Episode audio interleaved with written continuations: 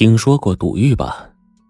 裹在石头里的玉料，只切开这一个小口，露出表面的一小片玉来。谁也不知道里面是糟粕还是精华，谁开的价高就给谁。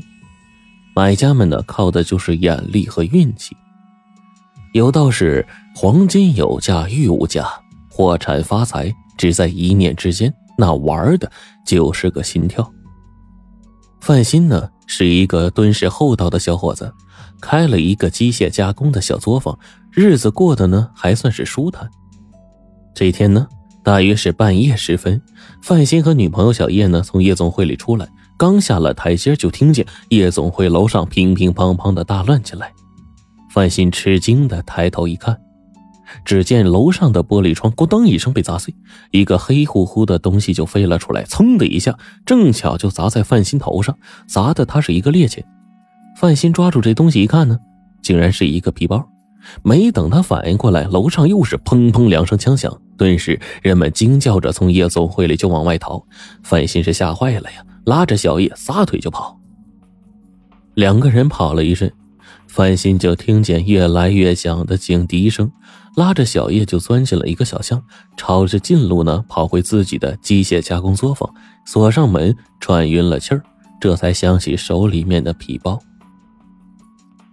范鑫小心的拉开皮包，先看到里面有一叠百元钞票，拿出来数了数，恰好有一千块钱。再看包里的一叠图纸。范鑫一看就看出来，这是加工零件用的图纸。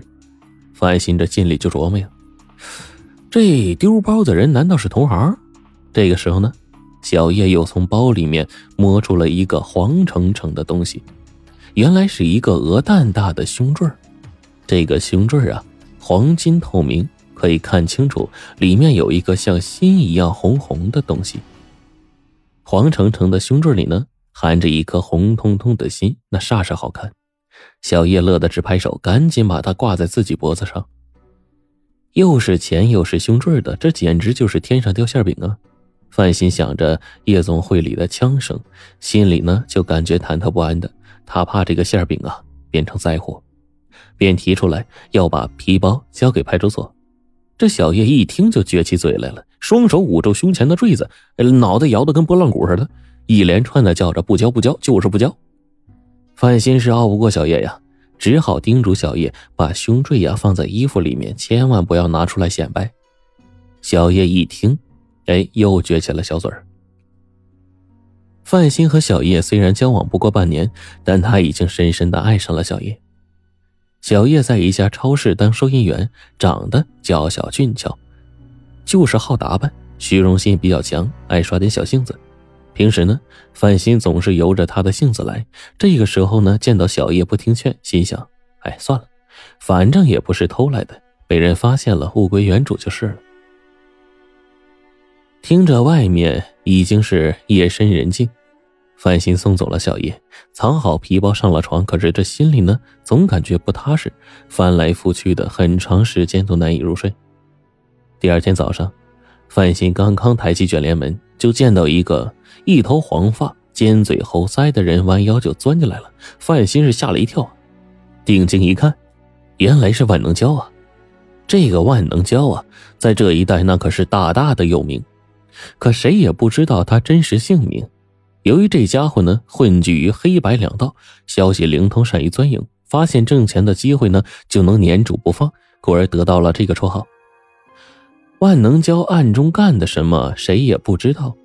明里啊，只知道他是靠当中介拉皮条为生，曾经多次给范鑫介绍过生意。今儿个呀，可能又是来揽活来了。万能胶呢，拿出一个小零件说：“照这样的加工五十个。”范鑫就问：“怎么没有图纸啊？”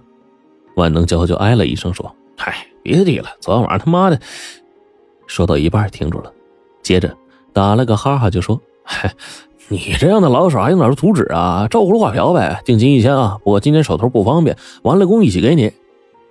这一听说没图纸，还有一千块钱定金，范鑫心里就一动，赶紧说：“嗨，这老主顾了，没关系。”万能胶笑着呀，拍了拍范鑫的肩膀，就说：“抓紧干啊，干好了还有活给你。”然后呢，一摇二摆就走了。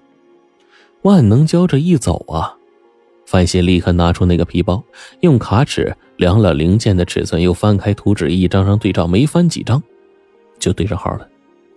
范鑫的心里不由得一惊啊，这个皮包就是万能胶的呀！范鑫这一想，万能胶这可不是善类呀。昨天夜总会发生的事儿，很可能和这个皮包就有关。如果让这个家伙发现皮包在他手里，那麻烦就大了。这么一想，范鑫赶紧打电话给小叶。哪知道呢？小叶满不在乎的说：“是他的又怎么的呀？啊，天知地知，你知我知，咱不说谁知道啊？”范鑫是拿小叶一点招也没有啊。再次叮嘱他把胸坠给藏好，小叶也烦了，一下就挂断电话了。范鑫是无可奈何的叹了一口气，只得放下电话，准备开机器开工。范鑫的作坊啊，所在地呢是远近闻名的机械加工一条街，生意竞争很激烈。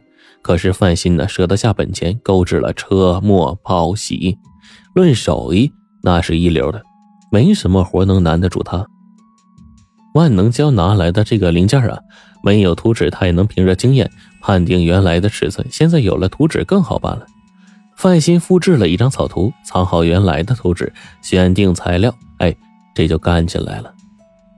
快到中午的时候呢，接东头的加工坊的朱胖子呢，拿过来一零件，说他今天呢揽下一麻烦活这个零件啊，既没有图纸，又有磨损了，他在这方面是没有经验，想请范鑫呢帮忙测一下尺寸。按说呀。这个同行是冤家，可是范鑫呢，却常常帮助同行们解决难题。他接过这个零件一看，觉得有些眼熟啊，马上想起了皮包里的图纸。难道这零件也是万能胶给的？范鑫想问朱胖子，可话到嘴边又咽回去了，因为啊，行里的规矩是不好打听别人的主顾的。于是呢，范鑫就让朱胖子回去，自己啊研究一下，给他一张草图。朱胖子是千恩万谢的就走了。范鑫拿过这个图纸一瞧，哎，就对上号了，不禁就气愤了。人家都是一个不分二主，可万能胶这家伙竟把一套加工的活分给两家去做，这分明是搞什么新产品，生怕泄露了秘密，信不过自己。可是啊，气归气，范鑫还是按照图纸画好草图给了朱胖子，而他自己呢，只用两天时间就加工好了五十个零件。万能胶啊，来付款之后呢，又拿出一个零件，还是范鑫呢，照样子再加工五十个。万能胶走了之后啊，范鑫又在图纸里面对上了号，画好草图就要开工。朱胖子又拿一个零件来了，范鑫只好帮他画好草图。忙到了晚上呢，小叶风风火火跑进来，一进门就拿出那个胸坠，高兴的说：“咱们得了宝贝了。”原来呀，小叶家的这个旁边呢，是一个古董行。然后呢，他和这个店老板呢很熟悉，就拿这个胸坠呢，请这个老板呢帮忙鉴定一下。老板就告诉他说，这个胸坠啊是琥珀雕成的，这琥珀呢是几千年形成的松脂化石。当这个松脂呢从树上分泌出来的时候呢，会粘住一些昆虫啊，还有种子之类的小东西。它们随着松脂不断的滴落呢，被裹在这个松脂里面。由于和这个空气隔绝呀，裹进去的虫子和种子呢也会千年不腐。不仅具有科研价值，同时也是一个很罕见的古玩珍品。